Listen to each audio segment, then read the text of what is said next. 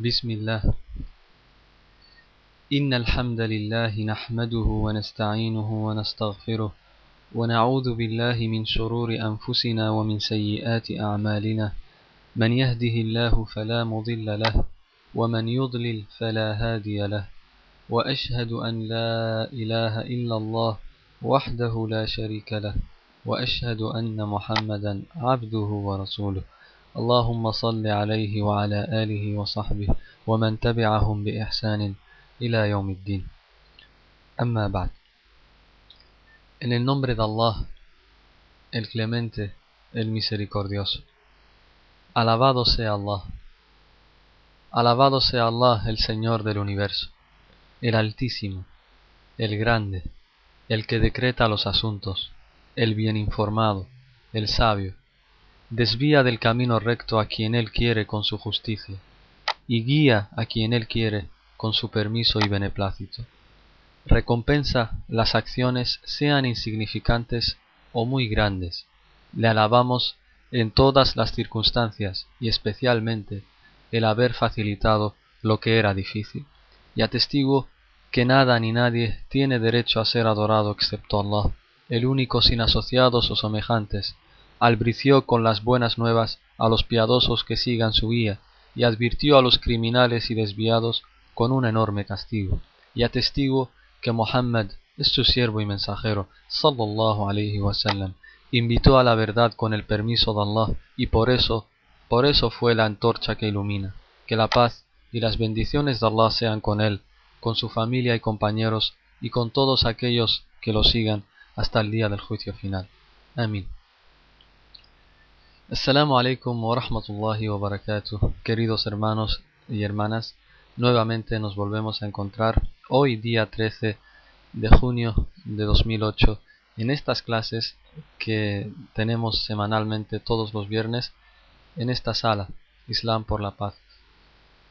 Y bueno, eh, a modo de, de, introducción o de dedicatoria, eh, quiero transmitir desde aquí mi, mi alegría por por el documental que vimos eh, hace unos días en televisión, ese documental que hicieron eh, unas hermanas de Madrid.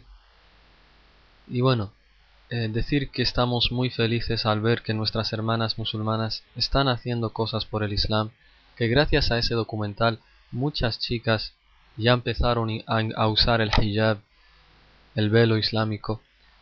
Y a modo de, felicitación, eh, les quiero dedicar a todas las mujeres y especialmente a ellas, a esas hermanas, unas palabras de dedicatoria eh, escritas por, por el Sheikh A'id al-Qarni, un gran difusor del Islam y un gran Sheikh. Y ahí va, para nuestra querida mujer musulmana. Oh tú, oh tú que estás apesumbrada y triste, alégrate y sé feliz, porque llegará, llegará la salida que estabas buscando, bajo la protección de Allah. La recompensa llegará, una recompensa infinita y el perdón de los pecados. Bienvenida, bienvenida, oh devota mujer temerosa de Allah, que reza y ayuna. Bienvenida, oh mujer temerosa de Allah, que reza y ayuna. Bienvenida, oh sabia, mujer digna que viste el hijab, que viste el velo. Bienvenida, oh sensata, oh caritativa, mujer sincera, confiable y leal. Bienvenida, oh sensata, mujer educada y lectora aplicada. Bienvenida, oh mujer paciente, que busca recompensa en Allah arrepintiéndose y tornándose a Él. Bienvenida, oh mujer que recuerda a Allah, agradece e invita a otros hacia Él. Bienvenida, oh mujer que sigue los pasos de Asia, Mariam y Hadiyah. Bienvenida, oh madre de héroes y, y hacedora de hombres. Bienvenida, oh guardiana de los principios y valores. Bienvenida, oh mujer que atiende a los límites sagrados de Allah y se mantiene distantes de las prohibiciones. Sí, querida hermana musulmana, Sí, hermanas de Madrid, sí a tu hermosa sonrisa que emite un mensaje cálido y amistoso hacia los demás. Sí a tu hermosa sonrisa que emite un mensaje cálido y amistoso hacia los demás. Sí a tus palabras bondadosas que fundan amistades basadas en los principios del Islam y disipan el rencor. Sí a la caridad reconocida que llena de felicidad al pobre y alimenta al hambriento. Sí a, reunirse con el Corán, a recitarlo, a reflexionar acerca de sus significados y actuar de acuerdo a estos, arrepintiéndose y buscando el perdón. Dicho esto, que la paz, que Allah bendiga, que Allah dé paz a todas nuestras hermanas musulmanas que luchan día a día por el Islam. Amén. Dicho esto, empezamos la clase de hoy. Hoy nos metemos en otra ciencia que es el fiqh, la jurisprudencia islámica, para empezar a hablar del primer tema de la tahara, de la purificación. De eso es el tema que vamos a hablar hoy. Hoy vamos a hablar a modo de, eh, para que vean a modo general, ya lo vamos a tocar en varios puntos, pero eh, primeramente vamos a definir qué es la tahara literalmente e islámicamente hablando. Después vamos a ver qué actos anulan la tahara, qué actos anulan el vudú. Vamos a explicar cómo se hace el vudú, cómo se hace la ablución, cómo hacía el profeta sallallahu alaihi wasallam la ablución. Vamos a ver cómo se hace el ghusl, el baño, el baño completo y vamos a ver qué vamos a ver qué anula el baño completo, vamos a ver cuándo es necesario hacer el baño completo, el ghusl. Y por último vamos a hablar del tayammum. del tayammum y vamos a ver cómo se hace, inshallah. Y vamos a explicar estos términos durante, durante esta clase, inshallah. Eh, para empezar, vamos a hablar de la tahara. ¿Qué es la tahara en el Islam? Tahara. Lo escribo en vuestras pantallas.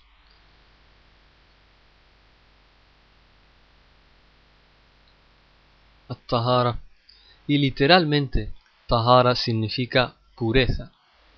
Literalmente en árabe, en el idioma árabe, si tú dices Tahara, significa pureza. Esto es de acuerdo al significado literal, el árabe. Pero islámicamente hablando, ¿qué es la Tahara?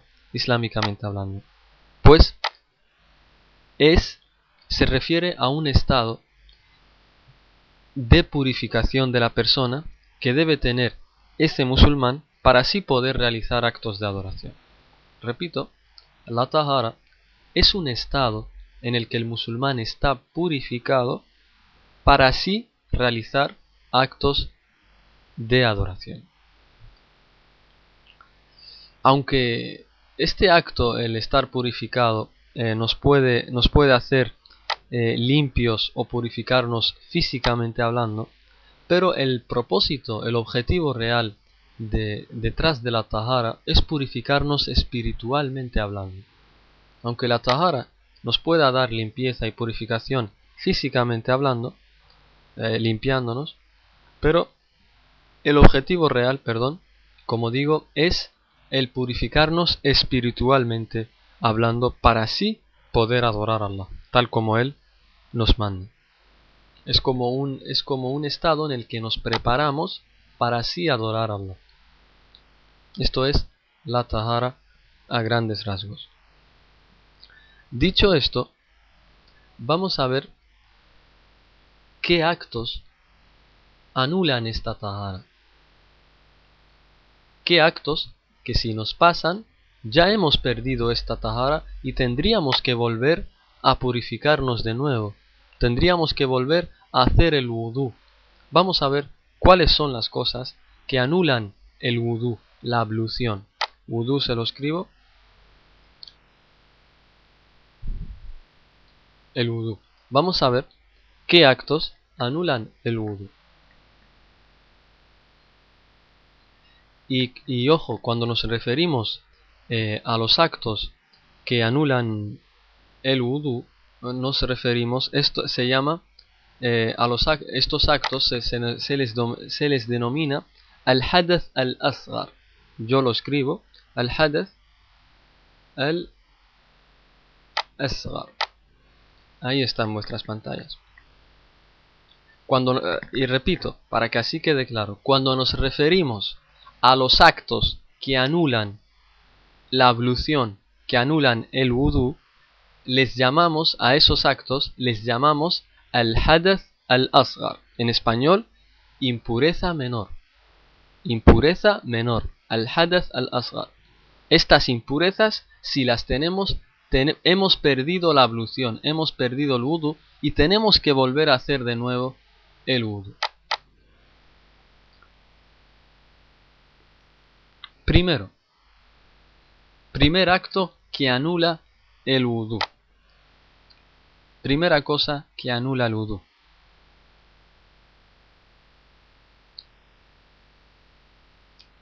Toda excreción que salga ya sea por vía seminal, uretral o anal. Toda excreción que salga por vía uretral, seminal o anal. Todo lo que salga por esos medios anula el wudu. Voy a dar ejemplos de las cosas que suelen salir por esos medios que acabo de mencionar. Es decir, la vía seminal, uretral y anal. Por ejemplo, la orina, las heces, los gases intestinales, flatulencias, el semen, líquido seminal, sangre y otras emisiones. Estas son las excreciones, ejemplos, que suelen salir por la vía uretral, seminal o anal. Repito, orina, haces, gases intestinales, semen, líquido seminal, sangre y otras emisiones. Esta es la primera cosa que anula la ablución. Ese es el primer acto que anula la ablución. Si alguno de, nosotros experimenta ese acto, es decir, eh, que le, sale alguna excreción por esa vía, la vía uretral, seminal o anal, ha perdido su pureza, ha perdido el wudu, ha perdido la ablución y tiene que volver a renovarla para así, por ejemplo, poder rezar. Este es el primer acto que anula la ablución. El segundo,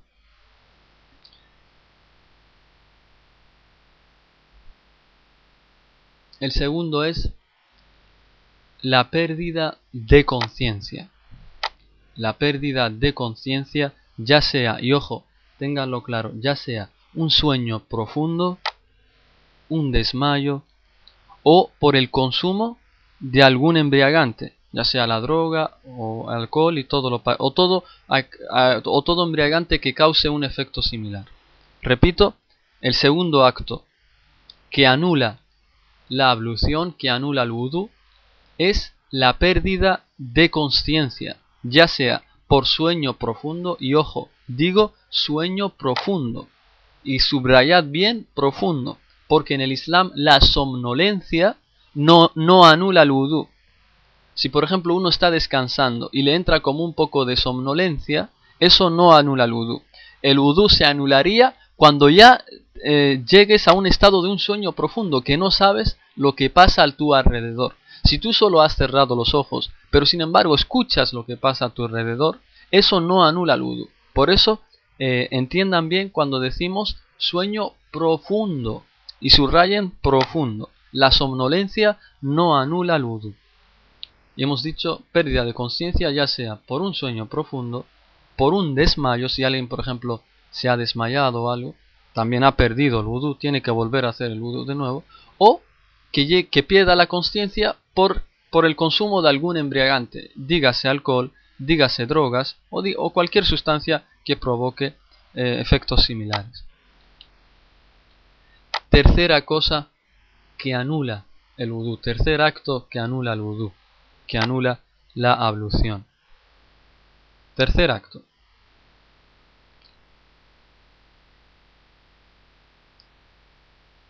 El tocar directamente nuestros genitales. Tocar directamente con la mano los genitales. Tocar directamente nuestros genitales.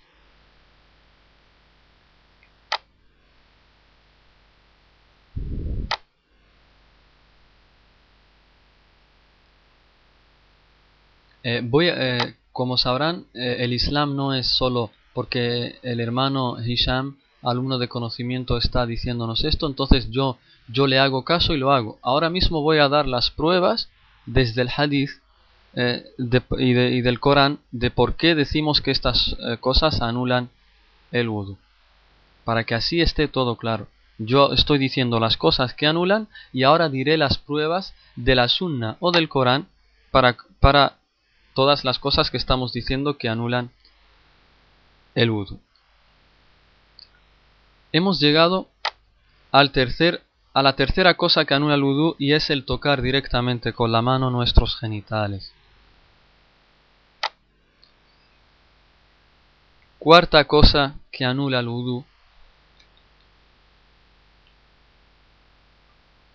la apostasía, es decir, renegar del Islam, salir del Islam. Eso anula el vudú. No solo lo anula, sino que te convierte incrédulo.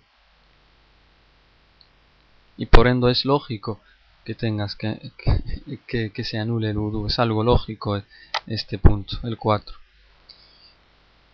Y por último, quinto, el quinto acto que anula el vudú es comer carne de camello. El comer carne de camello anula el vudú, anula la ablución. Toda persona que coma carne de camello, luego de terminar, si quiere rezar o si quiere entrar en un estado de tahara para poder rezar, tiene que renovar su vudú, tiene que hacer de nuevo el vudú. Aquí tienen la primera prueba cuando dijimos las gases y todo lo que sale por estas vías uretral,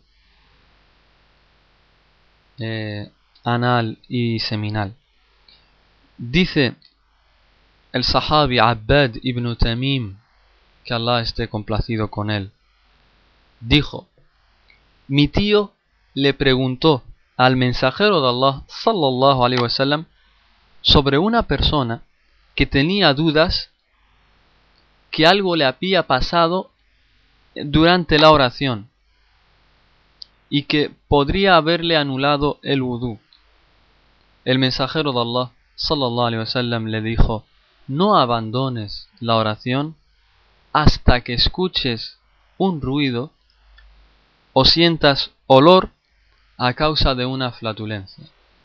Por tanto, el profeta sallallahu wasallam nos dice que aquellas personas que tienen dudas cuando están rezando, he perdido el vudú, ¿no? El profeta nos dice que el criterio para saber es que si una persona siente eh, eh, olor o escucha un ruido a causa de una flatulencia, unos gases, entonces ahí recién entonces es cuando debe abandonar la oración y volver a hacer el wudu. Lo de orinar, defecar y eso, el, eh, Allah nos dice en el Corán, oh creyentes, no hagáis la oración, etcétera, etcétera, si viene uno de vosotros de hacer sus necesidades. Oh creyentes, dice Allah en el Corán, Sura 4, Aleya 43, Oh creyentes, no hagáis la oración si viene uno de ustedes de hacer sus necesidades. Siguiente punto, siguiente prueba. dijimos que el sueño profundo. El sueño profundo dijimos que anula la ablución. Y la prueba del hadith es el hadith eh, los hadiths que el hadith que narré ahora mismo sobre las flatulencias está reportado en Sahih al-Bukhari. Lo reporta Sahih al-Bukhari. El siguiente hadith, el que voy a narrar ahora como prueba para evidenciar que el sueño profundo anula el wudu, está recopilado también en Ahmad, en Nasa'i, en Tirmidhi, y es un hadith aceptable, así lo clasificó Sheikh al-Albani. Dice el sahabi, el compañero del profeta sallallahu alaihi wasallam, Safwan ibn Asal, dijo, el profeta sallallahu alaihi wasallam nos dijo que cuando estuviésemos, que cuando estemos de viaje, no es necesario sacarnos nuestras medias de cuero durante tres días y sus noches para hacer el vudú, a causa de la orina o por evacuar o dormir. MashaAllah.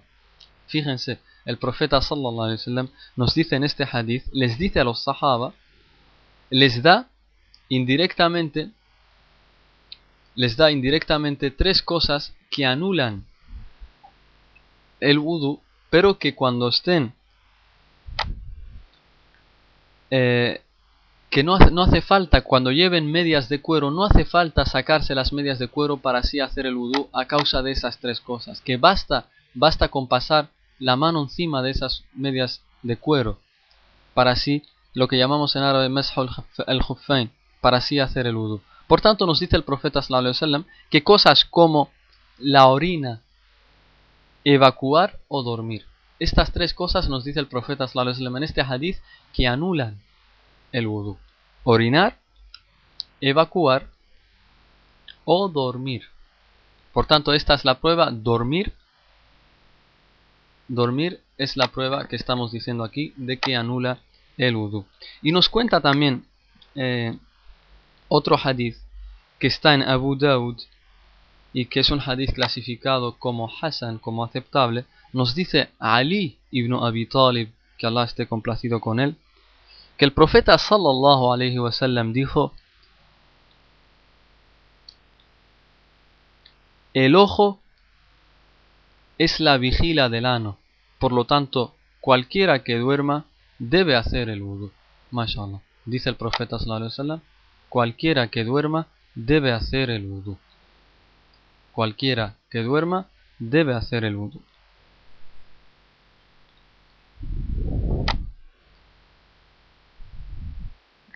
Y dijimos antes que el sueño, que la somnolencia o alguien que se acuesta así sentado pero que no duerme totalmente sino que escucha lo que pasa alrededor, dijimos antes que no anulaba el udú. Y aquí tienen la prueba también. Vamos a dar la prueba de por qué decimos que no anula el udú. Dice un hadith que está en Sahih Muslim, es un hadith auténtico.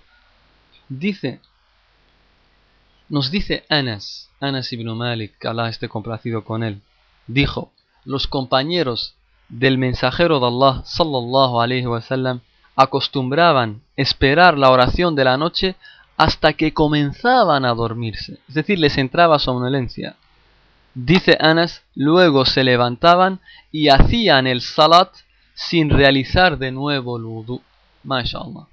Repito, dice Anas ibn Malik, el compañero del profeta sallallahu alaihi wasallam, los compañeros del mensajero de Allah sallallahu alaihi wasallam acostumbraban a esperar la oración de la noche, hasta que comenzaban a dormirse, les entraba somnolencia.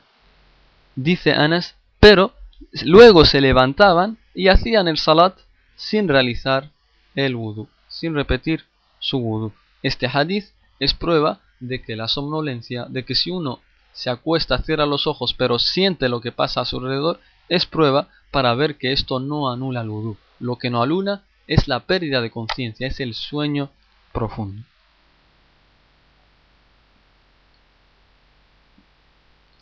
Dijimos antes que tocarse en los genitales con la mano directamente anula el vudú. Dijimos antes que tocarse los genitales directamente con la mano anula el vudú. ¿Cuál es la prueba de esto, hermano Hisham?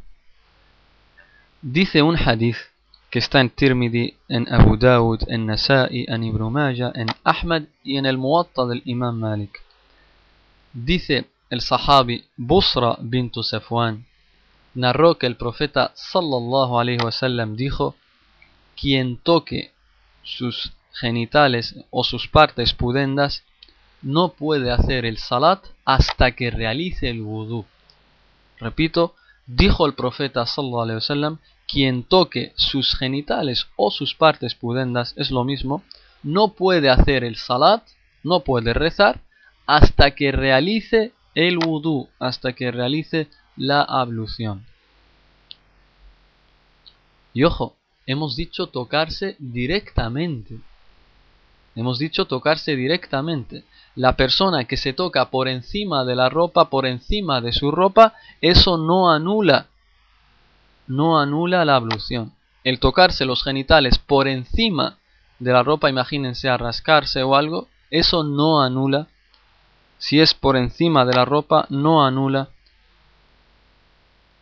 la ablución. Ya que eh, la prueba, la prueba de esto es el siguiente hadith, que también eh, que lo relata Abu Huraira, que también está en Ahmad, en el Hakim, en el Bayhaqi, en Darqutni, en Ibn Hibban, y que es un hadith sahih auténtico. Así lo, lo clasificó Albani. Dice Abu Huraira, que Allah esté complacido con él, que escuchó al profeta sallallahu alaihi wasallam decir: Quien toque sus partes pudendas con su mano sin ninguna separación entre ellos, debe hacer el wudu. Fíjense, mashallah. Aquí el profeta nos da como la condición. Dice, quien toque sus partes pudendas con su mano sin ninguna separación entre ellos, debe hacer el wudu. Es decir, si hay separación, dígase ropa, dígase cualquier cosa, dígase toalla, eso no hace falta repetir el wudu.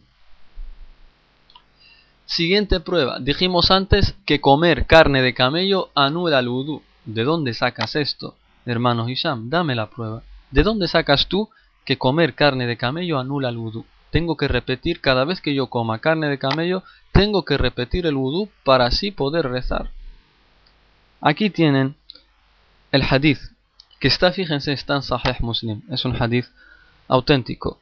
Nos dice el sahabi, el compañero del profeta sallallahu alaihi wasallam, Jabir ibn Samura, nos relató que un hombre le preguntó al mensajero de Allah sallallahu alaihi wasallam, le dijo: ¿Tengo que hacer el wudú, tengo que hacer la ablución después de comer carne de cordero? Un hombre le pregunta al profeta sallallahu alaihi wasallam, ¿tengo que hacer el wudú, tengo que hacer la ablución después de comer carne de cordero? Le, eh, respondió el profeta sallallahu si quieres, haz el wudu, y si no quieres, no lo hagas. Repito, un hombre le pregunta al profeta sallallahu después de comer carne de cordero, ¿tengo que hacer el wudu? Responde el profeta, si quieres, haz el wudu, y si no quieres, no lo hagas. Preguntó de nuevo este hombre, ¿y si como carne de camello, hago el wudu? Si como carne de camello hago el vudú, contestó el profeta sallallahu sí, sí, es decir, tienes que hacer el vudú.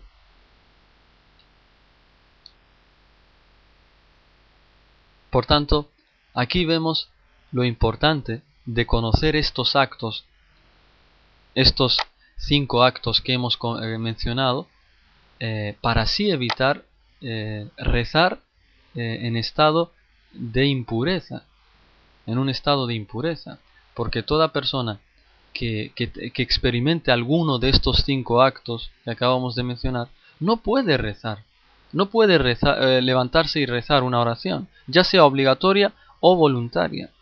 ¿Por qué? Porque para rezar es necesario tener el vudú, tener la ablución.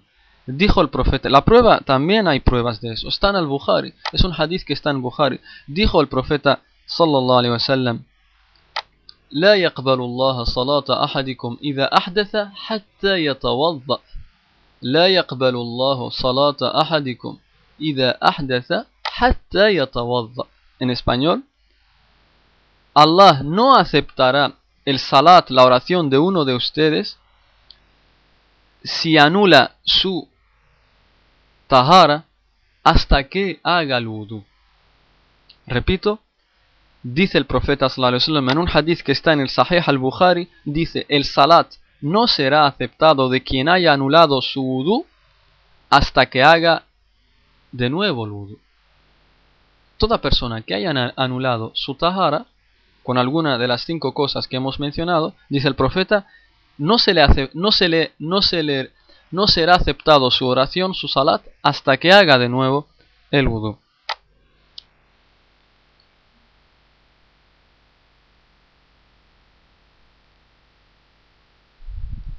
Por tanto, vemos cómo nuestro estado de purificación, ese estado de tahara que describimos, que definimos al principio, para así poder, ese estado espiritual, para así poder adorar a Allah, eh, lo recuperamos por dos cosas, por el udú haciendo el udú o también haciendo el ghusl, haciendo el ghusl, que es el baño completo que ahora mismo lo eh, que dentro de poco pues lo vamos a describir paso a paso cómo se hace el ghusl. Hemos hablado de lo que anula el udú. Ahora vamos a ver cómo se hace el udú. Cómo hacía el profeta sallallahu alaihi wasallam la ablución para así poder rezar.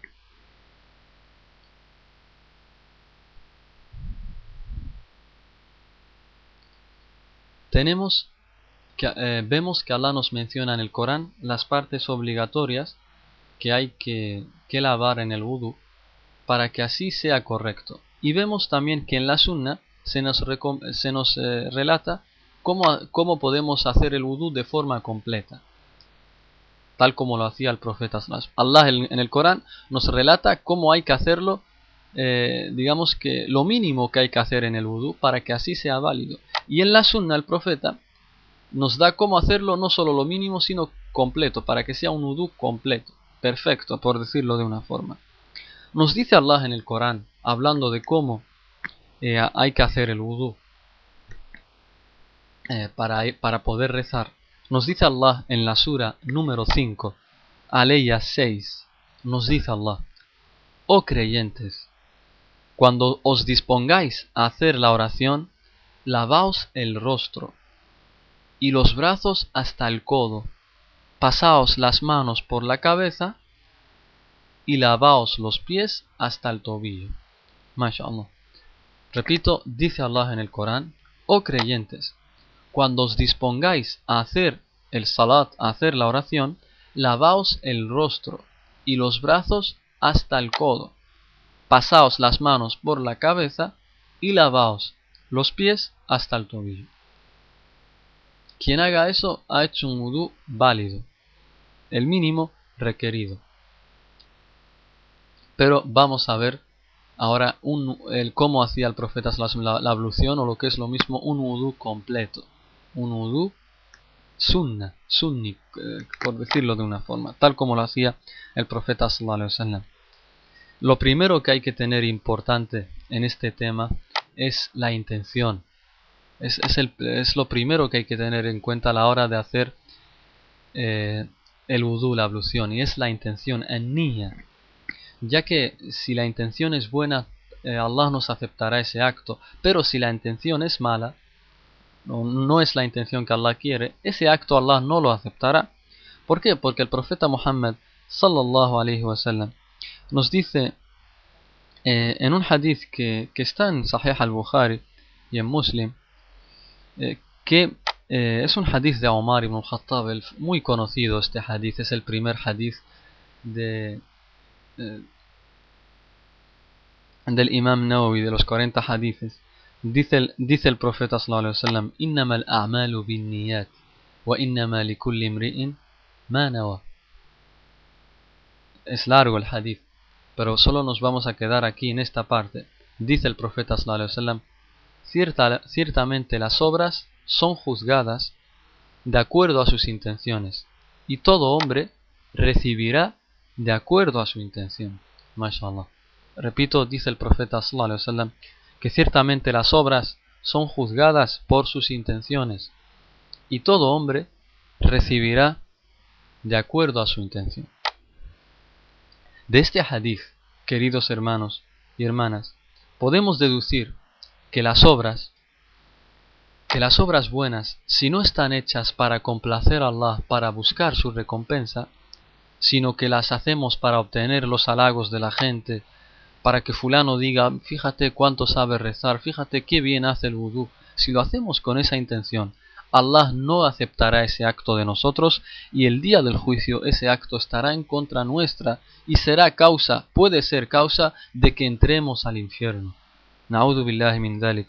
Pedimos refugio, buscamos refugio en Allah de contarnos entre estas personas, ya que si no tenemos cuidado, hermanos y hermanas, los actos de adoración se pueden convertir en, simples costumbres o en, o en modos para así complacer a nuestros padres, a nuestros maestros o para así mostrarnos como buenos musulmanes ante nuestros amigos. Por eso es que cada vez que hagamos un acto islámico, un acto de adoración, debemos buscar complacer a Allah, porque Él es el único que es capaz de recompensarnos. La gente, la gente no es Dios para así buscar de recompensarle, eh, buscar de complacerlos a ellos. Nuestra preocupación debe ser buscar la recompensa de Allah, únicamente de Él.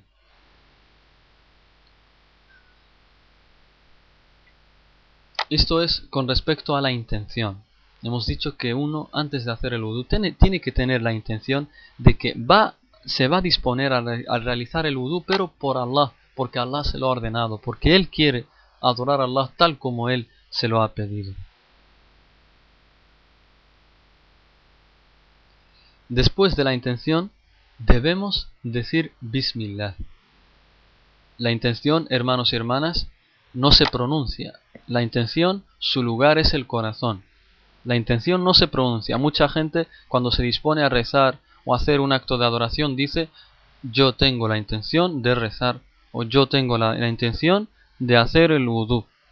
Y, unos, fíjense, son tan exagerados que les entran tantas dudas, tienen miedo de que no estén eh, teniendo la intención correcta, son tan exagerados que llegan a decir, hoy, así, antes de empezar a rezar, dicen, hoy, 13 de junio del año 2008, me dispongo a rezar en la mezquita fulana, en la ciudad fulana, del país fulano, detrás del imán fulano, para el, el salat fulano.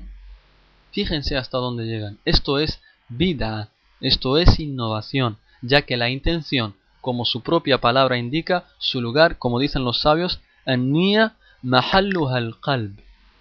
La intención, su lugar reside en el corazón. No se pronuncia, ni con voz baja ni con voz alta. La nia, la intención, se queda en el pensamiento, en el corazón. Basta tú con tener la, intención en tu, en tu mente, en tu corazón y ya. Así, de esa forma es válido. Y decimos, hemos dicho que debemos decir Bismillah. Luego de tener la intención, debemos decir Bismillah.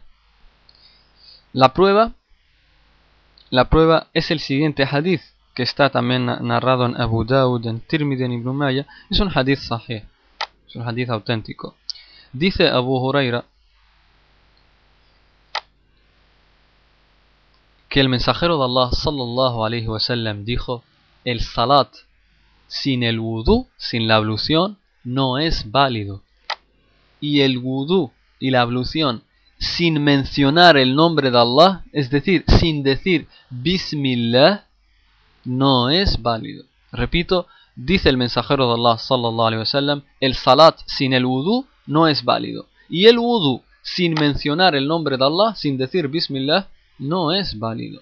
Por tanto, de aquí deducimos de este hadith que debemos empezar este acto de adoración como es la ablución, mencionando el nombre de Allah para así obtener todas las bendiciones que contiene el wudu. Por tanto, antes de hacer el wudu, hemos dicho tenemos la intención de hacer el wudu para así complacer a Allah y luego debemos decir Bismillah. Ojo, si estamos en un lugar como en los baños occidentales, aquí abro un paréntesis, en los baños occidentales vemos que en un baño hay tanto, está junto tanto el lugar donde uno orina como donde uno baña. Tú eh, eh, entras al baño y encuentras la bañera para, para bañarse, ducharse, y encuentras también el, el váter para así orinar. En estos lugares así, donde se orina, no es lícito pronunciar el nombre de Allah. No está permitido pronunciar el nombre de Allah en lugares así donde se orina o se defeca. Eh, ya que es un lugar donde están los genios, los demonios, los shayatin.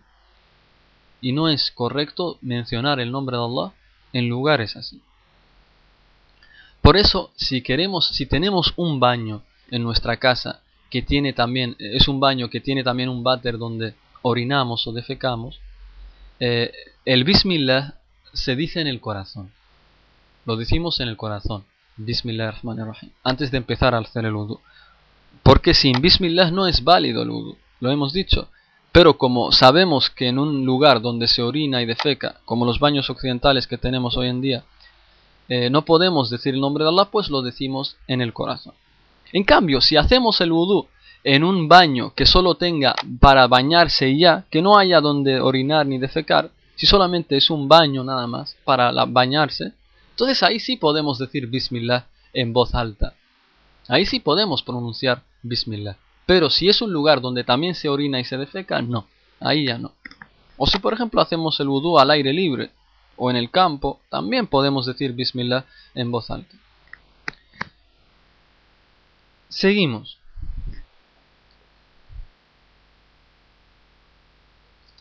Es recomendable también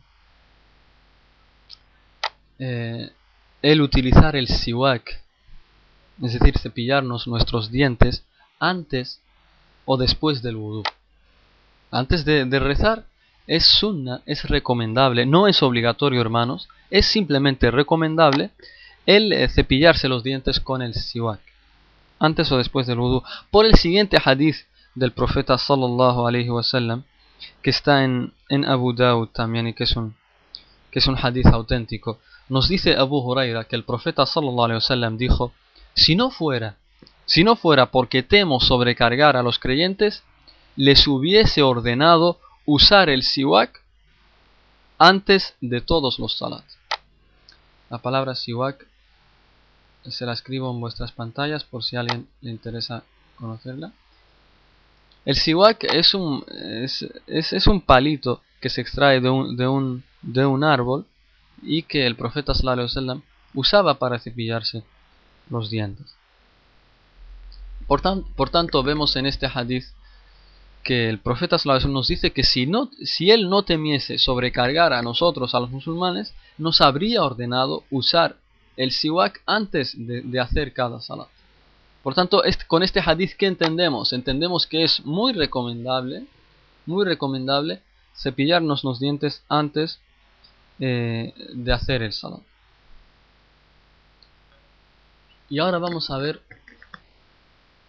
ahora vamos a ver cómo se hace el vudú, cómo hacía el profeta sallallahu alaihi wasallam el vudú. Nos dice eh, Homran que a el tercer califa de los musulmanes, el compañero del profeta sallallahu alaihi wasallam, nos dice que pidió agua para hacer el vudú. Él les dijo, tráiganme agua que quiero hacer el vudú. Y empezó de la siguiente forma.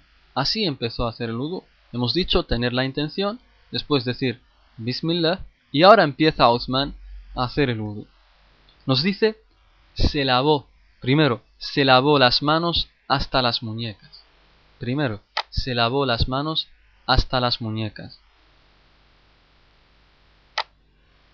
Después dice, luego, con la mano derecha llena de agua, tenía su mano derecha llena de agua, dice, la llevó a la boca y la enjuagó. Después se llenó la mano derecha con agua y se enjuagó su boca. Hizo esto tres veces. Es decir, se enjuagó la boca y lavarse las manos, las manos hasta las muñecas lo hizo tres veces. Luego nos dice que aspiró con la nariz el agua que tenía en su mano derecha y lo expulsó con la ayuda de su mano izquierda también tres veces. Bien, con esto entendemos que la sunna, eh, y aquí me paro lo de enjuagarse y aspirar agua por la nariz, entendemos que eh, lo más correcto es que cuando cojamos agua, eh, cuando llenemos nuestra mano derecha con agua para enjuagarnos la boca, y la nariz tenemos que hacerlo con esa misma agua. Llenamos, lo explico, llenamos eh, nuestra mano derecha con agua, la mitad de ese agua nos enjuagamos la boca y la otra mitad la nariz. Aspiramos por la nariz y ya echamos agua por la boca y echamos también por la nariz. Espero que haya quedado claro. Repito, llenamos la mano derecha con agua. la mitad de esa agua la, metemos en la boca para enjuagarnos. Y la otra mitad que resta en la nariz, aspiramos la nariz y ya con la mano izquierda eh, expulsamos el agua de la nariz y también expulsamos el agua que teníamos en la boca. Así tres veces.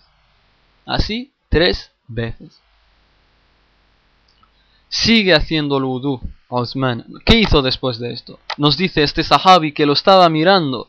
Nos dice, después llenó con agua ambas manos. Llenó con agua ambas manos y lavó su cara tres veces. Llenó sus, eh, sus manos, sus dos manos con agua y se lavó la cara tres veces. Nos dice, luego lavó su brazo derecho hasta el codo tres veces y de la misma forma su brazo izquierdo. Primero em, lavó su brazo derecho tres veces hasta los codos y después tres veces el brazo izquierdo hasta los codos también. Nos dice, luego mojó sus manos y las pasó por su cabeza. Es decir, desde la nuca, desde la nuca, perdón, desde, donde, desde la frente, desde, desde donde comienza el pelo, hasta la nuca, hasta donde termina nuestro cabello. Y después, otra vez vuelve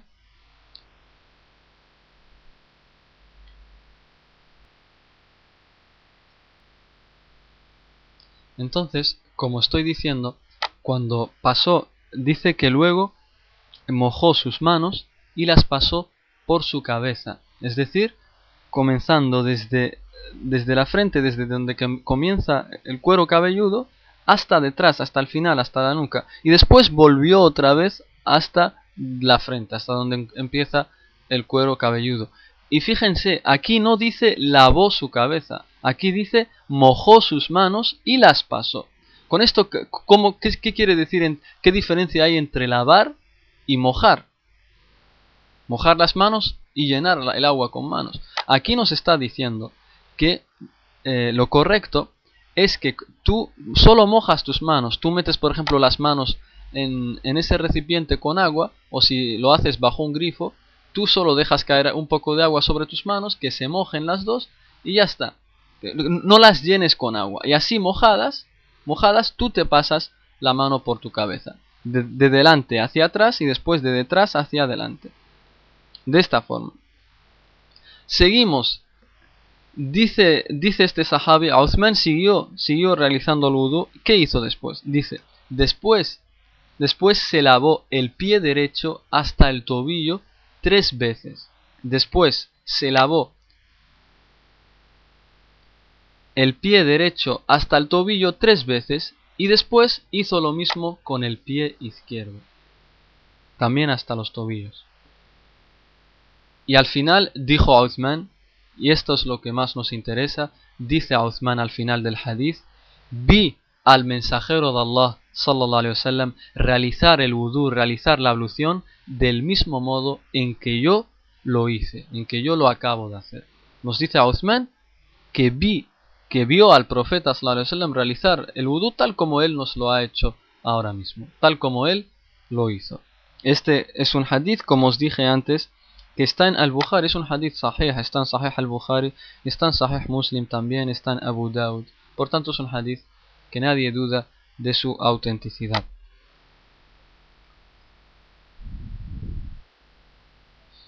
Seguimos. Con esto vemos vemos que Uthman hizo el wudu de esta forma. Pero alguno dirá, pero Hisham, ¿y las orejas qué? Yo cuando hago ludu, yo también me humedezco las orejas y las limpio. Pues claro, hemos dicho antes que eh, se completa, que el eh, el profeta Sallallahu lo hacía completamente y las orejas también son parte del wudu y aquí viene eh, el hadith donde se muestra que las orejas también hay que lavarlas en el wudu después de pasar las manos por la de mojar las de pasar las manos mojadas por la cabeza. Después de eso eh, uno se, tiene que, que, limpiar sus orejas también. Dice el siguiente hadith. Es un hadith que está en Abu Dawud, es un hadith sahih. Y el profeta dice el Miqdam, eh, que es un compañero del profeta sallallahu nos relató, nos dice, le trajeron agua al mensajero de Allah sallallahu para realizar el wudu. Dice, lo hizo lavándose las manos hasta las muñecas, como dijimos antes. Enjuagó su boca y aspiró agua con la nariz tres veces. Fíjense, aspirar a enjuagarse la boca y aspirar agua con la nariz lo junta, dice tres veces. Por eso os dije antes que el movimiento es fácil. Tú llenas tu eh, la mano derecha con agua, la mitad va para enjuagarse la boca y la otra mitad la aspiras por la nariz y después con la mano izquierda expulsas agua de la nariz y también expulsas agua de la boca. Es decir, ah, dice el profeta, dice el Miqdam que el profeta sallallahu enjuagó su boca y aspiró agua con la nariz tres veces. Dice, luego lavó su cara tres veces y sus brazos tres veces, es decir, hasta los codos. Luego humedeció su cabeza y luego sus orejas por dentro y por fuera. Mashallah. Aquí está la prueba de que también las orejas hay que humedecerlas, tal como hacemos con la cabeza. Las orejas no se llenan con agua, se humedecen. Eh, con las mismas manos que, habían estado mojadas para la cabeza, en ese mismo acto también humedecemos eh, las orejas. Y, se, y cómo, las, eh, las humedecemos, las orejas, se, realiza así, del siguiente modo. Es muy fácil el movimiento. El, el pulgar, el dedo pulgar se usa para humedecer detrás de las orejas, la parte trasera de la oreja y el dedo índice para, para la parte de adentro de la oreja. Ustedes, hay, gracias a Dios, hay vídeos en internet eh, que, les, que pueden ver esto que estamos diciendo. Pero os lo digo, por si alguien lo, lo capta a la primera. El dedo pulgar lo humedeces detrás de tu oreja. Se hace con las dos manos a la vez, con las dos orejas. La mano derecha, lógicamente, para la, oreja derecha y la mano izquierda para la oreja izquierda. Y bueno, el dedo pulgar lo pasas por detrás de la oreja y el dedo índice por dentro de la oreja. Así es, de esa forma es como se limpia. ¿Qué pasa con aquellos que tienen barba? También, también hay, eh, hay que pasar, hay que lavarse también la barba en el vudú. Dice Anas ibn Malik, dice Anas ibn Malik en un hadith que está en Abu Dawud, es un hadith auténtico también. Dice, cuando el mensajero de Allah sallallahu hizo el wudu, puso una mano llena de agua debajo de su barba y pasó sus dedos por su barba y dijo, esto es como mi Señor, el más grande y glorioso, me ha ordenado. Por tanto, eh, eh, llenamos una mano con agua y la ponemos, nos limpiamos, nos lavamos con ella la barba, pasamos, es decir, nuestros dedos por la barba, de esa forma. Esto es lo que decimos eh, con el vudú. De esta forma el vudú está completo. Y, todo, hemos dicho que las partes se lavan tres veces se pueden lavar una vez, todas las partes que hemos mencionado, se pueden lavar una vez, dos o hasta tres veces. Y solo el máximo es tres veces. No se puede lavar más de tres veces, excepto que descubramos que hay una parte que todavía está seca y que no la hemos lavado. Ahí sí, pero el máximo es tres veces. Uno puede lavar una vez, dos o tres veces. La prueba es el siguiente hadith son los siguientes hadiths de que podemos lavar una, dos o hasta tres veces. Todo lo que decimos, porque es adoración, todo lo que decimos tenemos, tiene que estar fundamentado. Dice Ibn Abbas, en un hadith que está en Al-Bukhari, en Sahih Al-Bukhari, nos dice, el profeta sallallahu alaihi wasallam hizo el wudu lavándose una vez las partes del cuerpo. El profeta sallallahu alaihi wasallam hizo el wudu lavándose una vez las partes del cuerpo. Dice otro hadith, que también está en Sahih al-Bukhari, nos narra Abdullah ibn Zayd, nos dice, el profeta sallam, hizo el wudu lavándose dos veces las partes del cuerpo. Y hay otro tercer hadith, otro tercer hadith que, que está en Abu Dawud, en Ahmad, en Ibn Majah, que es un hadith auténtico, declarado así por Albani, nos dice Amr ibn Shu'aib, citó a su padre y este a su abuelo, que dijo, un hombre vino a ver al profeta sallam, y le preguntó, oh mensajero de Allah, ¿cómo debe realizarse el wudu, la ablución? El profeta sallam, pidió un recipiente con agua y lavó sus manos hasta las muñecas tres veces, su rostro tres veces. Es decir, de aquí entendemos eh, enjuagarse la boca, aspirar agua por la nariz y después la cara tres veces. Luego sus antebrazos tres veces. Luego humedeció su cabeza y metió sus dedos índices en las orejas y humedeció la parte exterior de sus orejas con sus pulgares y el interior con sus dedos índices.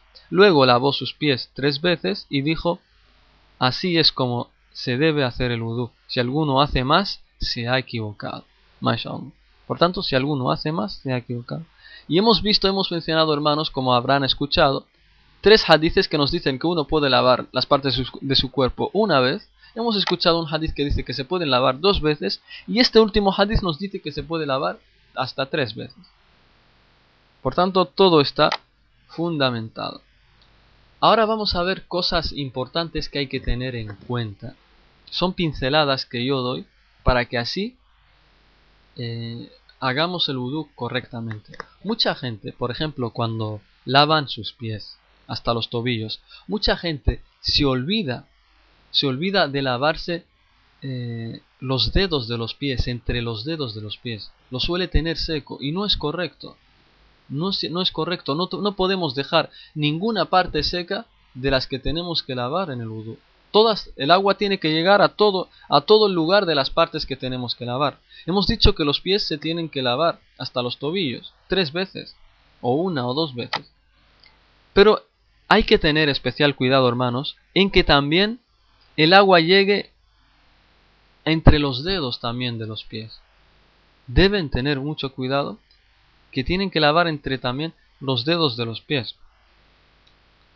Ya que eh, hay un hadith que está en Abu Dawud, que también es un hadith sahih, auténtico, que nos dice el Mustawrid ibn Shaddad, un compañero del profeta, nos dice, vi al mensajero de Allah sallallahu limpiarse entre los dedos de sus pies con su dedo pequeño cuando hacía el wudu. MashaAllah. Repítelo, Hisham una última vez, repítelo. Dice, vi al mensajero de Allah sallallahu alaihi wasallam limpiarse entre los dedos de sus pies con un dedo pequeño cuando hacía el wudu. Por tanto, hermanos, por eso decimos que hay que tener especial cuidado a la hora de lavarse los dedos de los pies. El agua también tiene que llegar entre los dedos de los pies. Y también el tobillo, también la parte trasera del pie. Mucha gente se olvida de la parte trasera y no, no tiene que quedar ni una parte seca. Si solo queda una parte seca sin lavar, no digan que estoy exagerando, porque yo les daré la prueba de esto. Si solo queda una parte sin lavar, nuestro vudú no será válido, tendremos que repetirlo otra vez. Y aquí viene el hadith de que es importante que el agua llegue a todas estas partes, que no quede ninguna parte sin agua, de estas partes que hemos mencionado a la hora de hacer el wudu y que no hay que dejar nada seco. Nos dice un hadith que está en Sahih Muslim, es un hadith auténtico. Nos dice Abdullah ibn Amr ibn al-As, que Allah esté complacido con él. Nos dice, volvíamos con el mensajero de Allah de la Meca a Medina cuando encontramos agua en el camino. Y un grupo de gente se apresuró en el momento de la oración del, la Asr, de la tarde, e hizo el vudú, hizo la ablución rápidamente. Hicieron la ablución rápidamente. Nos, sigue diciendo Abdullah ibn Amr, nos dice, cuando llegamos a ellos, sus talones, subhanallah, estaban secos, no los había tocado el agua. Sus talones, fíjense hermanos, estaban secos, no los había tocado el agua. Entonces dijo el mensajero de Allah, sallallahu alaihi wasallam, Cuidad vuestros talones del fuego, haced bien vuestro vudú. Dice el mensajero, cuidad vuestros talones del fuego, haced bien vuestro wudu. Por tanto, esto apoya lo que estamos diciendo. No tiene que quedar ninguna parte seca, ni los talones, ni nada, ni entre los dedos de los pies. Hay que lavar bien esa parte. Una vez, dos veces o tres veces. El profeta lo hizo, lo hizo una vez, lo hizo dos veces y lo hizo tres veces. Y otro hadith que apoya también lo que estamos diciendo, es un hadith que está también en Sahih Muslim, nos relata Jabir, que Allah esté complacido con él, que a Omar ibn al-Khattab, eh, perdón, Omar ibn al-Khattab, que Allah esté complacido con él, nos dice que una persona hizo el wudu y dejó una pequeña parte. Nos dice, atención a este hadith, por favor, hermanos. Nos dice que una persona hizo el wudu. Una persona hizo el wudu y dejó una pequeña parte, dice igual al tamaño de una uña sin lavar sobre sus pies. Subhanallah. Dejó el tamaño de una uña de sus pies sin lavar. No le llegó el agua a eso. Fíjense qué, pequeño, el, tamaño de una uña nada más. Sin lavar en la parte de sus pies. Nos dice Omar, el mensajero de Allah, sallallahu alaihi wasallam, vio a este hombre y le dijo, vuelve y haz bien tu wudu. Subhanallah. Le dijo, vuelve, es decir, hazlo de nuevo y haz bien tu wudu. Esto es un hadith que está en Muslim. Por tanto, hay que tener cuidado con estas cosas que hemos dicho. Y el wudu, una vez que hemos hecho todo esto, se termina diciendo un dua.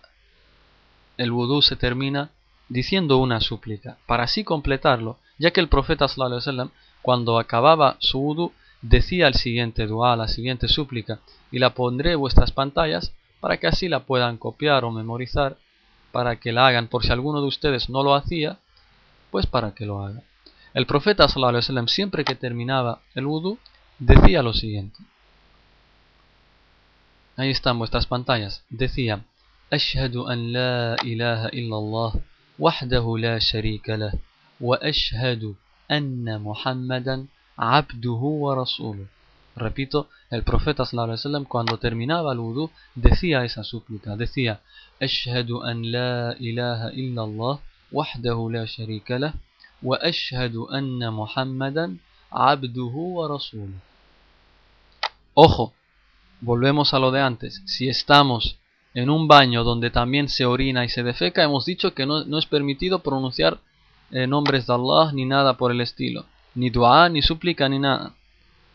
Eh, por tanto, este dua, si estamos en un baño de los típicos occidentales, donde a la vez que se baña uno puede hacer sus necesidades, lo decimos también en el corazón, tal como dijimos antes que el Bismillahirrahmanirrahim lo decimos en el corazón. Por tanto, este dua y cualquier dua, como el que vamos a decir eh, el siguiente después de eso, también en el corazón. Repito, el profeta sallallahu siempre que terminaba eh, de hacer wudu decía esta súplica an la ilaha illallah wahdahu la sharika lah wa ashhadu anna Muhammadan abduhu wa rasuluh. En español decía atestigo que no hay Dios sino Allah sin ningún asociado y atestigo que Muhammad es su siervo y mensajero.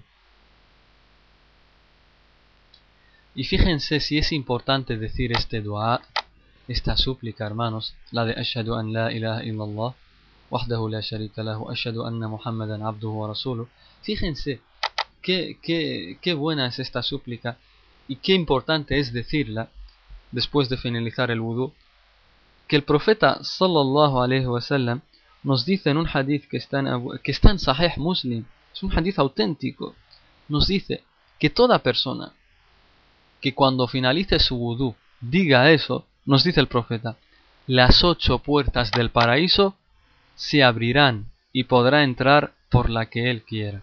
MashaAllah. La ilaha illallah. Qué gran recompensa. Dice el profeta, toda persona que termine el wudu y diga ese dua, el que he puesto en las pantallas, dice el profeta, las ocho puertas del paraíso, porque el paraíso tiene ocho puertas, nos dice el profeta, esas ocho puertas se abrirán y este siervo podrá entrar al paraíso por la puerta que él quiera. Para hacer más completo este dua, para hacer más completo este dua, el profeta sallallahu alaihi después de decir esa súplica que acabamos, que acabamos de decir, decía la siguiente también, por si alguien quiere ganarse más recompensas. El profeta decía eso y decía también la siguiente súplica que pondré en vuestras pantallas. El profeta sallallahu después de decir la súplica anterior decía: Allahumma ij'alni min at-tawwabin wa ij'alni min al-mutatahhirin. Repito, para que me vayan siguiendo con la pronunciación, por si alguien quiere memorizarla, decía el profeta sallallahu alaihi wasallam: Allahumma ij'alni min at-tawwabin wa ij'alni minal mutatahhirin. Así se, así se dice, perdón.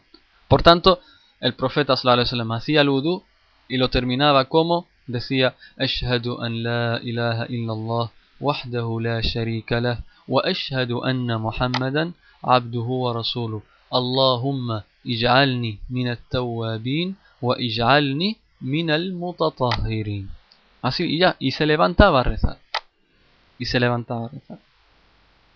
Y este último dua, ¿qué significa? Significa, oh Allah, haz que esté entre los que se arrepienten constantemente y entre los que se purifican.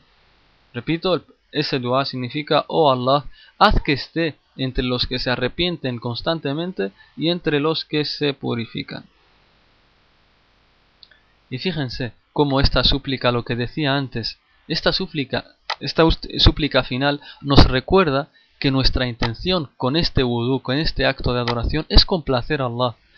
que no nos estamos limpiando, no, no, no, es algo común, no es algo una costumbre, ya está, te limpias la cara, esto, lo otro y ya, no, es un acto de adoración. Esto es lo que tenemos que tener siempre presente en nuestras mentes, que, que el vudú es un acto de adoración también más, con el que ganamos recompensa. Por eso nuestra intención debe ser siempre complacer a Allah con ese vudú, hacerlo por Allah, sentir que estamos adorando a Allah mientras nos, nos lavamos esas partes del cuerpo. Ya que fíjense, fíjense qué gran recompensa tiene hacer el vudú, que el profeta sallallahu alaihi wasallam nos dice lo siguiente en un hadith sahih auténtico que está en At-Tirmidhi, que está en Ibn Majah.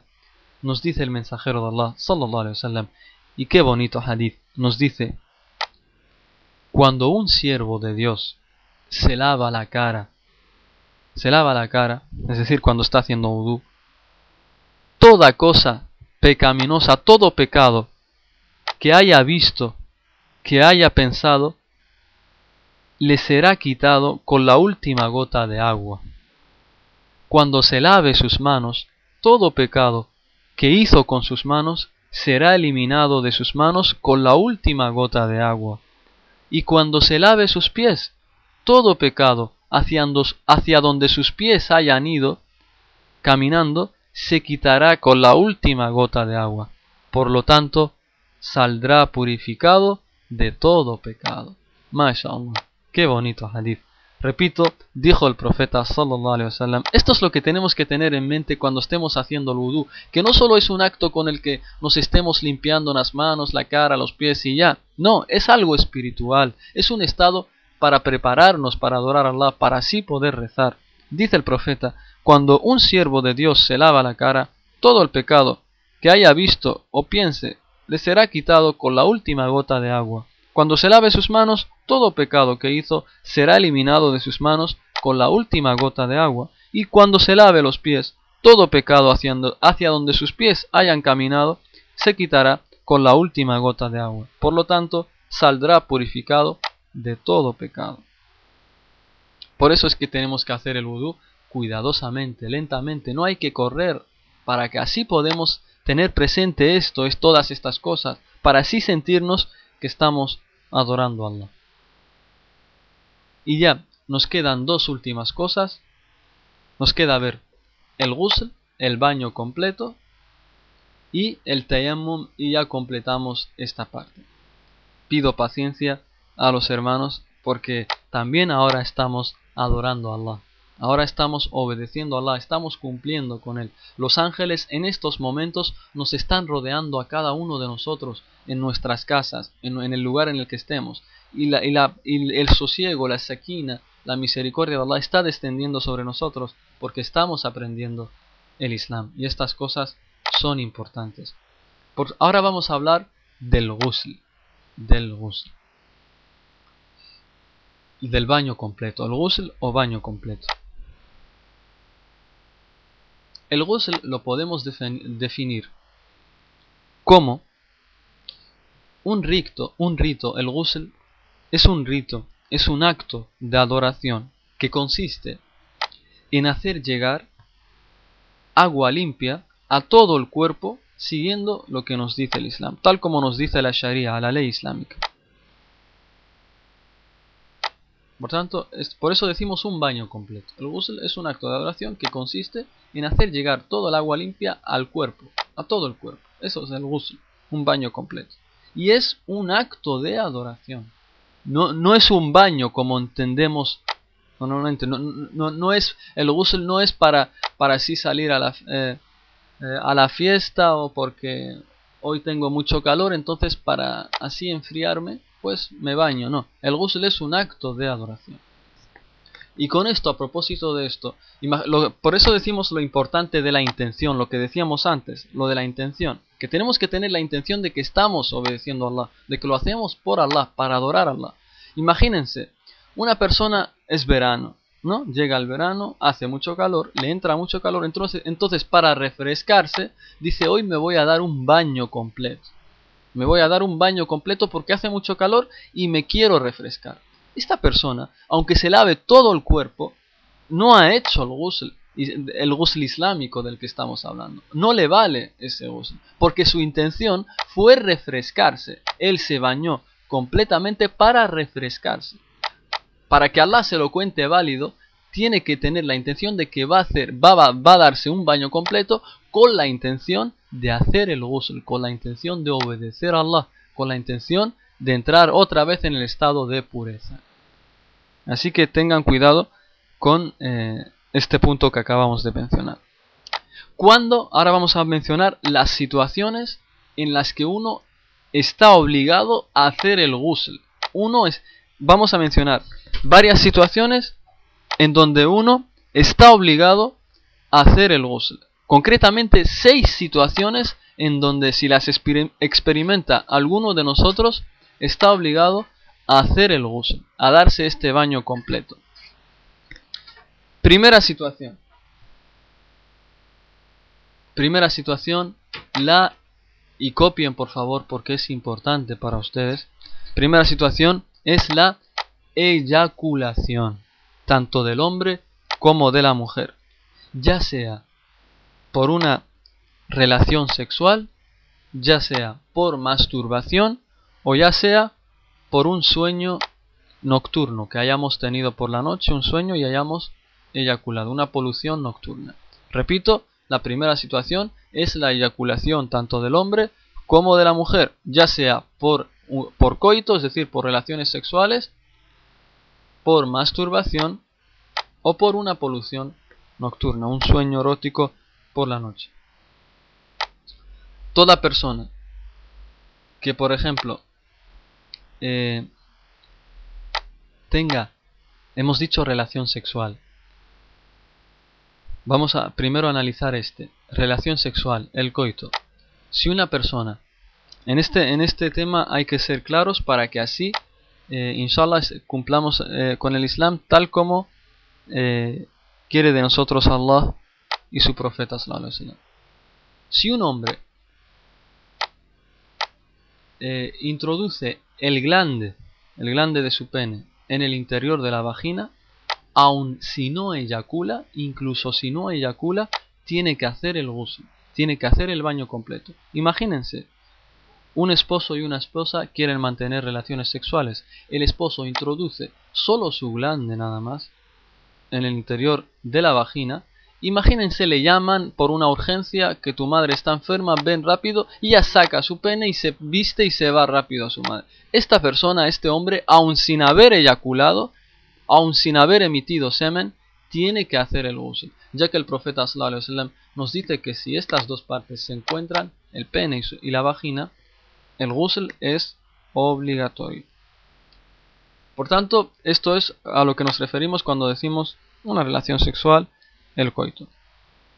También si, eh, si eyaculamos por masturbación. En esto está claro, cualquier eyaculación a causa de la masturbación también hay que hacer el ghusl. Y una polución nocturna, imagínense, una persona sueña por la noche un sueño erótico y al día siguiente se levanta y encuentra que está mojado, que su ropa interior está mojada. Y ojo, digo que está mojado, porque si, por ejemplo, uno se acuerda que tuvo un sueño erótico por la noche, pero cuando se despierta por la mañana no ve nada, no ve rastros de eyaculación, de semen ni de nada, entonces no tiene que hacer el ghusl, aunque esté seguro de que haya soñado. Solo se hace el ghusl cuando nosotros veamos que nuestras partes privadas, que nuestra ropa interior está mojado, veamos el resto de la eyaculación. Si no vemos nada, si estamos limpios, aunque hayamos tenido un sueño erótico, no se hace el ghusl.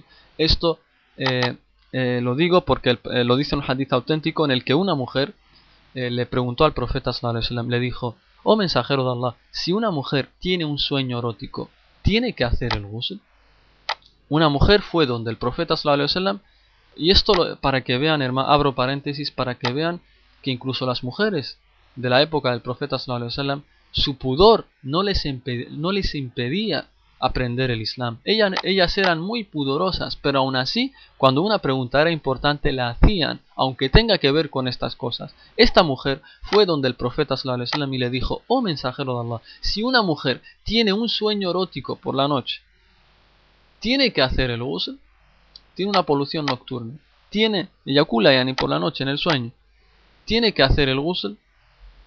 Le dijo el profeta, si, si ve restos del agua, es decir, de la eyaculación. Solo si, solo si ve restos del agua. Por eso digo es que si no ve nada, si el hombre o la mujer, aun estando seguros de haber tenido un sueño erótico, pero si al día siguiente por la mañana no hay restos de esa eyaculación, no tiene que hacer nada. Pero sí, pero si hay restos de esa eyaculación, que la ropa interior esté mojada o algo así, ahí sí hay que hacer el ghusl. Esta es la primera situación en donde se hace ghusl. Hemos dicho la eyaculación tanto el hombre de la mujer como consecuencia de la penetración, de la masturbación o de la polución nocturna. Siguiente situación en, las que, en la que un musulmán está obligado a hacer el ghusl. Para recalcarlo más, antes dijimos la eyaculación y expliqué también este, esta segunda parte. La segunda parte es la penetración, aún sin, em, sin emisión de semen ni de eyaculación. Primera parte era eyaculación y esta segunda parte es la penetración. Y ya hemos explicado hace un momento que la penetración incluso sin eyaculación eh, es necesario hacer el ghusl. Tercera situación.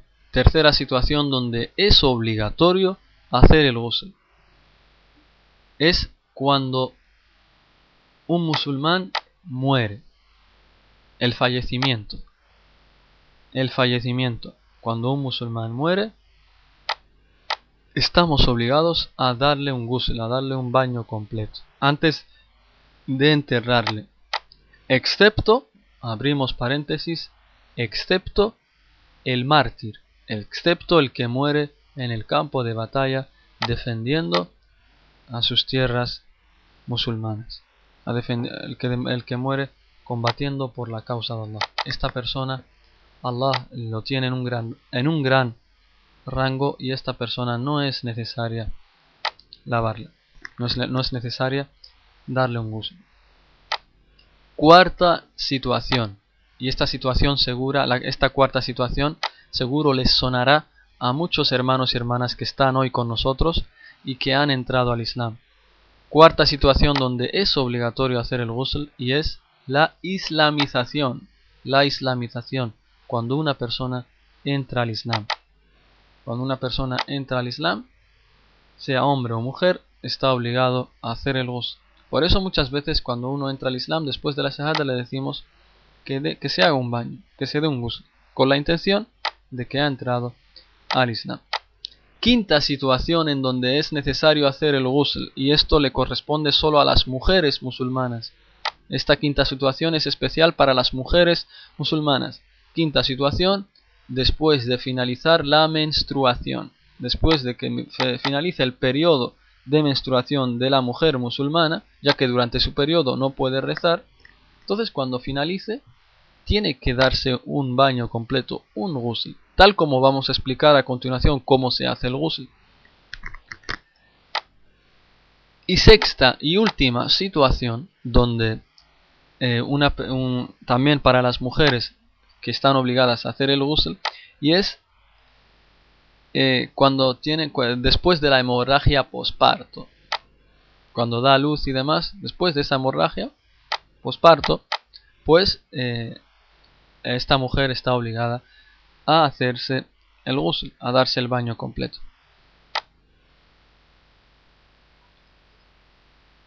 Ahora vamos a ver cómo es el ghusl cómo se tiene que hacer este baño el ghusl explicamos antes el vudú lo que no, lo anula. Ahora hemos explicado lo que, cuándo es necesario hacer el ghusl. Y ahora vamos a ver cómo se hace el ghusl. Tal como dijimos antes, también hay un ghusl mínimo que es válido y un ghusl completo, tal como lo hizo el profeta Tal como pasaba con el wudu. El wudu en el Corán nos dicen las partes obligatorias que es el mínimo válido, pero nosotros explicamos eh, lo más completo que es tal como lo hacía el profeta Y lo mismo haremos con el ghusl. Un ghusl válido y completo islámicamente hablando, el ghusl mínimo completo que Allah te lo acepta, es el siguiente. Es muy fácil. Basta con tener la intención de hacer el ghusl y hacer llegar el agua a todo el cuerpo. Así, ya.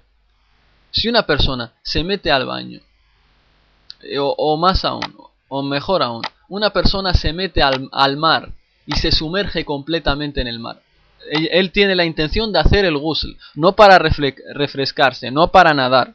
Se mete a la... Imagínense, va al mar, este musulmán va al mar y se sumerge debajo del agua. El agua ha llegado a todas las partes de su cuerpo. Él tenía la intención de hacer el ghusl, pues ya está. Esta persona se encuentra en ghusl. Esta persona, si por ejemplo había eyaculado, había penetrado, si por ejemplo eh, se había entrado al Islam o se había muerto, basta con su, que aunque entre al agua, así que se sumerja y ya.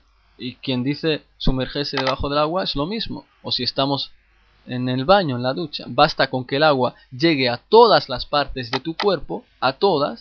Esto incluye eh, enjuagarse la nariz y la boca, todas las partes del cuerpo. Si el agua llega a todas las partes del cuerpo, tenemos la intención previa de que lo hacemos con la intención de el ghusl pues ya está, es válido y Allah te lo acepta. Y ahora vamos a ver el ghusl completo, tal como lo hacía el profeta sallallahu y tal como eh, deberíamos hacerlo nosotros. Primero, primero, primero debemos tener como siempre la intención de hacer el ghusl. Y hemos dicho que la intención, su lugar es el corazón, no se pronuncia. Primero tenemos que tener la intención de hacer el ghusl. Segundo, luego lavamos las manos tres veces. Lavamos las manos tres veces. Los genitales y las eh, partes que, hayan alcanzado los flujos. Los flujos de, la eyaculación, del semen y todo lo parecido a esto.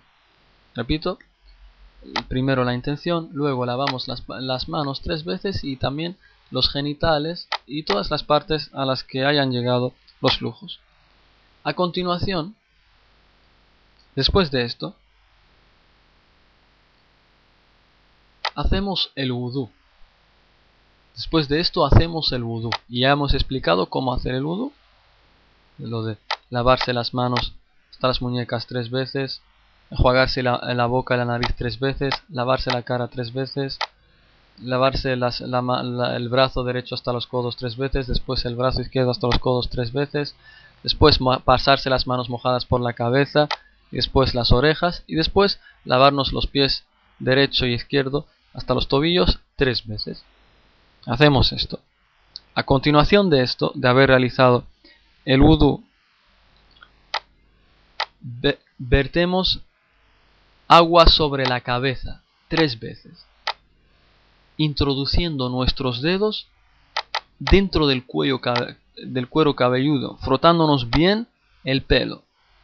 Vertemos el agua sobre la cabeza tres veces y tratamos de frotar con nuestros dedos la cabeza bien que, que los dedos lleguen hasta la raíz del cuero cabelludo. Y después, después de esto de verter agua sobre eh, la cabeza, después vertemos agua eh, sobre el cuerpo, empezando por el lado derecho, vertemos agua sobre toda la parte del cuerpo de, parte de, la parte derecha y después vertemos agua sobre la parte izquierda de todo el cuerpo. Y ya, terminamos esto y ya está. Y así finaliza el ghusl.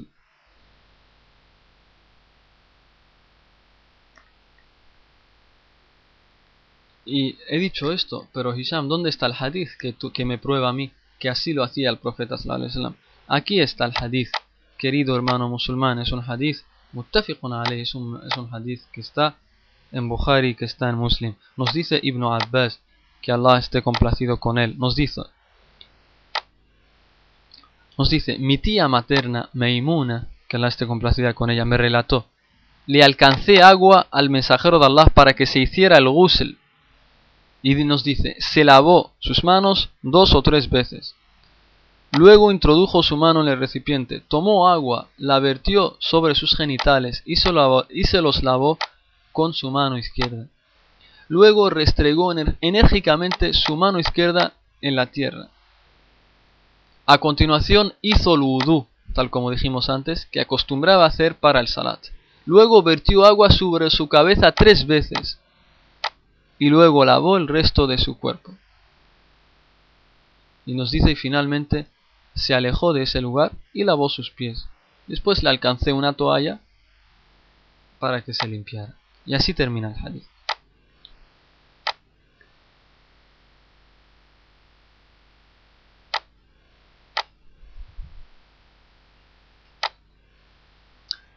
Eh, una pregunta que también surge aquí con este tema del ghusl es que las mujeres, las, aquellas mujeres que tienen trenzas, imagínense una mujer que tiene trenzas, les decimos que no hace, no hace falta que las mujeres se desaten, eh, eh, que desarmen sus trenzas para hacer, para así ver cuando vierten agua sobre su cabeza, para lavarla tres veces fuerte que llega al cuero cabelludo, no hace falta que desarmen las trenzas, las mujeres. por el siguiente hadith, es un hadith que está en Sahih Muslim, que el profeta sallallahu alaihi wasallam eh, primero nos relata a Ubaid ibn Omer eh, que cuando una, gente fue donde, unas personas fue donde Aisha, la esposa del profeta sallallahu alaihi wasallam, y le dijeron que el sahabi Abdullah ibn Amr estaba ordenándoles a las mujeres que desataran sus trenzas para hacer el ghusl.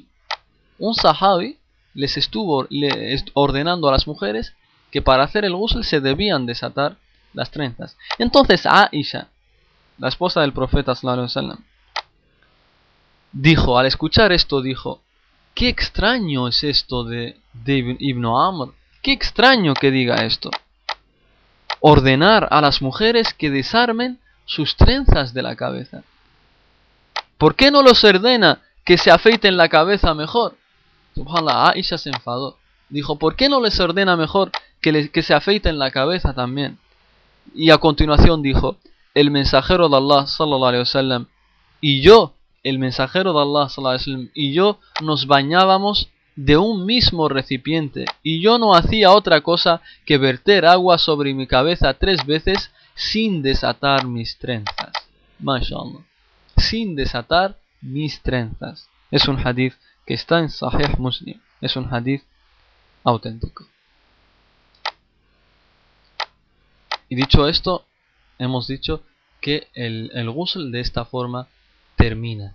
Y muchas personas dicen, y si me quiero lavar con champú, gel, jabón y eso, le decimos primero eh, te lavas con champú, haces lo que, todo lo que quieras, te quitas la suciedad y eso, gel, y después el ghusl déjalo para el final y lo haces con agua. El ghusl se hace con agua, con agua nada más. Si quieres champú y eso aprovechar para quitarte la suciedad y eso, eso antes. Y el ghusl déjalo para el final y hazlo con agua tal como hemos enseñado hoy en esta clase. Y para finalizar, hablaremos del tayammum. Hablaremos del tayammum. Tayammum. Lo escribo en vuestras pantallas para que así sepan cómo es. Tayammum. Tayammum. ¿En qué consiste el tayammum? Para que la gente lo sepa. El tayammum, hermanos y hermanas, consiste en golpear la tierra limpia con ambas manos con la intención de realizar el salat y otros ritos de adoración. Muy fácil. El tayammum es golpear con nuestras dos manos, las palmas de, las dos manos, la tierra, una tierra limpia, con la intención de poder rezar eh, y hacer otros ritos.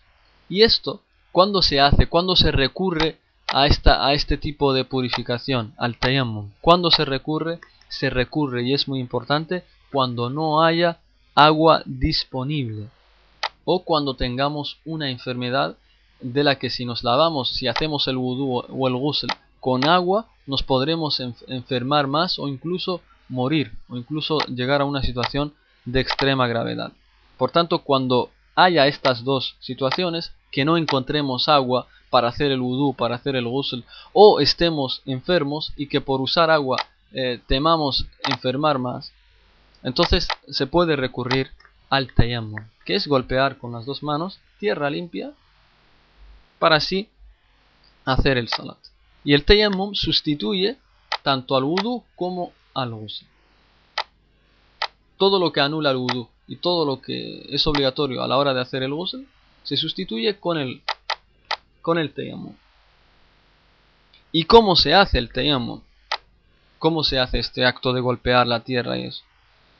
Y nos lo dice el profeta sallallahu alaihi wasallam.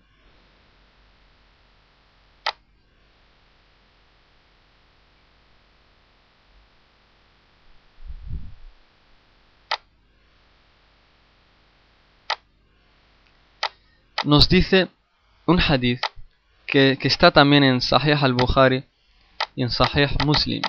Nos dice Abdullah, Abdurrahman ibn Abza, nos dice que su padre relató, un hombre se presentó ante Omar ibn al-Khattab, que Allah esté complacido con él, y dijo, estoy en un estado de impureza mayor. Es decir, eh, las situaciones que hemos mencionado antes, las seis situaciones que se hace obligatorio, eh, hermanos y hermanas, que se me olvidó decirlo, y lo digo ahora, apúntenlo, las seis situaciones que se hace obligatorio para hacer el ghusl, el baño completo, se, llama impureza mayor, son impurezas mayores. Recuerdan que eh, dijimos que en el wudu las situaciones que anulan el se llaman impureza menor, impurezas menores. Al-hadath al-asghar dijimos antes. Pues esto es al-hadath al-akbar lo escribo en vuestras pantallas, apúntenlo, el hadith al-akbar, que son las impurezas mayores. Así se llaman a esas seis situaciones que mencioné antes. Bueno, sigo diciendo. Nos dice este hombre que se presentó ante Omar ibn al-Khattab y le dijo, estoy en un estado de impureza mayor, es decir, en un estado de hadith al-akbar, y no encuentro agua. Entonces, Ammar ibn Yasir le dijo a Omar ibn Khattab, ¿recuerdas cuando estuvimos tú y yo en un viaje y no teníamos agua? Tú no rezaste y yo en cambio restregué mi cuerpo en el suelo y luego recé. Informamos al profeta sallallahu de aquel suceso y nos dijo, te habría bastado hacer esto. Y golpeó con las palmas de sus manos el suelo Luego sopló, luego las sopló y se las pasó sobre su rostro y sobre sus manos. Ya está. Así se hace el tayammum. Con las palmas de las dos manos golpeamos a la vez el suelo, tierra limpia, después soplamos en esas palmas para que se vaya si hay restos de tierra o de polvo y después nos lavamos la cara, el rostro una vez y nuestras manos, nuestras muñecas. Y ya. Y así termina el tayammum. Así de fácil.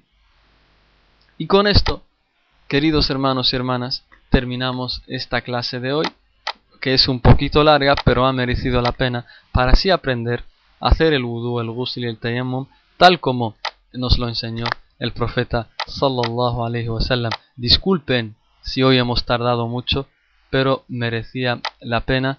Que Allah os bendiga, que Allah nos perdone los pecados que cometemos, tanto los públicos como los privados. Que Allah haga que nuestro sincero sentimiento con estas clases es el, el buscar su complacencia y su recompensa y su paraíso, inshallah.